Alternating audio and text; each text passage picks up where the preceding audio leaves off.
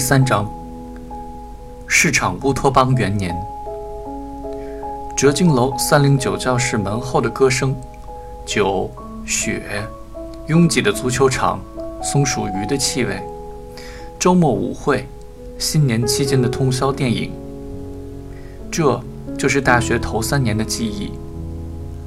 我可以安静地面对一切，什么都不需要，什么都不希求。我正当一个好年纪，而学校图书馆的藏书虽不丰富，却一百年也看不完。一切再好没有。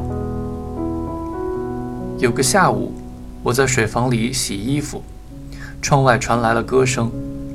水房里是阴凉的，而外界的阳光那么耀眼，生命的气息扑面而来，那感觉。就像置身于爱德华·霍伯的画中，明净、安详、空泛。如果在这三年里挑选一个典型瞬间，那么就是这一刻了。无论外在还是内心世界，几乎都没有事情发生。哲经楼由法律系和历史系共用，是苏共中央党校的复制品。仅此一端，匆匆过客，亦可断定这学校成立于中共建国之后，中苏反目之前。进而，本校的趣味也不难想见。若问他有何传统，那么除了共产主义中国的传统之外，别无传统。绝非好学校，但我并不挑剔，我对一切都没什么意见。除了学生们热衷于武侠小说和阶梯教室里的香港录像片之外，对着学校，我挑不出什么毛病。当时这学校的法学院还没有成立，只有法律系，全国排名二十名以外，课程与别处一般无二。公共课之外，由法律基础开始，先讲法律是什么。共有五条答案要背，最后一条是法律是一面盾牌，然后是刑法、民法、国际司法等等，渐进至模拟诉讼、速录技术一类的实务课程，按部就班，如木匠施以斧金一般，用四年时间把学生们加工完毕。大三之前颇多思想类课程。思想道德修养、马克思主义基本原理、中国革命史纲要等等，教师多半头发花白，老佛诵经一般喃喃自语。年轻老师们则精力充沛，不时脱离主题，自由发挥一番。用今天的话说，便是吐槽。比如，如今在讲台上说句真话，容易吗？如此。便可博得掌声和笑声。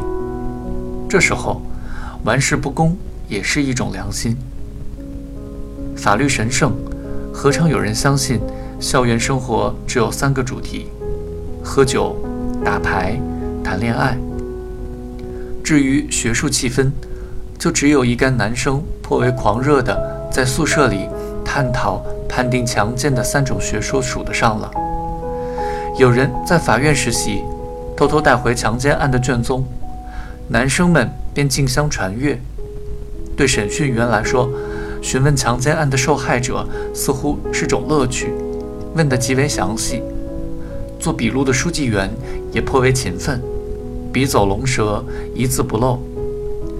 色情之外，又有凑趣的成分。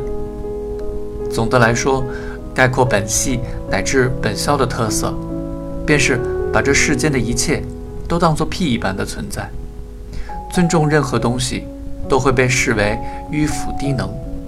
对于学业，差不多就成，乃是共识。反正所有待遇优厚的工作岗位都属于公家，要找到一个，关键在于关系。成绩则如太阳，每到傍晚便会西沉一般，不可质疑的毫无作用。一切现实被当作天经地义的事实接受，青年才俊们最叛逆的举动，便是聚众抗议适当涨价，或者失恋之后把走廊里的灯泡逐一打碎。毕业时节，他们又对着生活甚是留恋，喝的吐出胆汁，哭的涕泗横流，与老友深情话别，与仇家言归于好，又约暗恋已久的女孩到某个黑暗的墙角，一不做二不休的大肆猥亵一番。随后，便带着禽兽我也做过了的罪恶感和满足感，以及民法什么的我不是很懂。倒要看看你们能把我怎么样的豪气。按戏里的格言来说，民法尚德，精益求精去也。如今我二十一岁，读大四，度过不为人知、未入青史的岁月，或如置身于阳光照射不透的沉默之海，或如走过地图上尚未看明的部分。大抵来说。普通生活莫不如是。几年中，无数的事情发生过了，慢慢说也不迟，甚至不说也罢。毕竟，真正重要的事情只有两件而已：冷战结束了，夏冲睡着了。我的确在睡觉，像个幼儿一般，每天饱睡九个小时。除此之外，大概没有任何引人注意之处。没有逃过很多课，没有不跟别人讲话，没有论文得奖，也没有拿着斧子半夜爬上谁家的窗子。陡然间，内心的冲突平息了，岁月增长，心智成熟，性格也变得坚韧，好像一夜北风，动人心魄。我守得天明，走出门外，只见青春期的云翳已然散去，成年时代。就像晴朗透彻的冬天似的降临了。好一个空气冻得凝住了，连麻雀的叫声都像在固体中传递而格外清晰的冬天。我常去图书馆，读的书大约是周遭学生的五十七倍之多。书斋生活却谈不上，让我成为饱学之士，我万般不愿。读喜欢的书。而非为考取功名一般面对面目可憎的教科书，固然极有乐趣，可是读书一旦达到某种频次，便可以说是甘苦参半的自愿的苦行。读书又确实会损伤其他平常的乐趣，比如说蠢话自得其乐的乐趣等等。既然浮生若梦，这就不能不说是损失。我向来严厉地喝令自己，不可以做出蠢行。读书更加剧了这一趋势。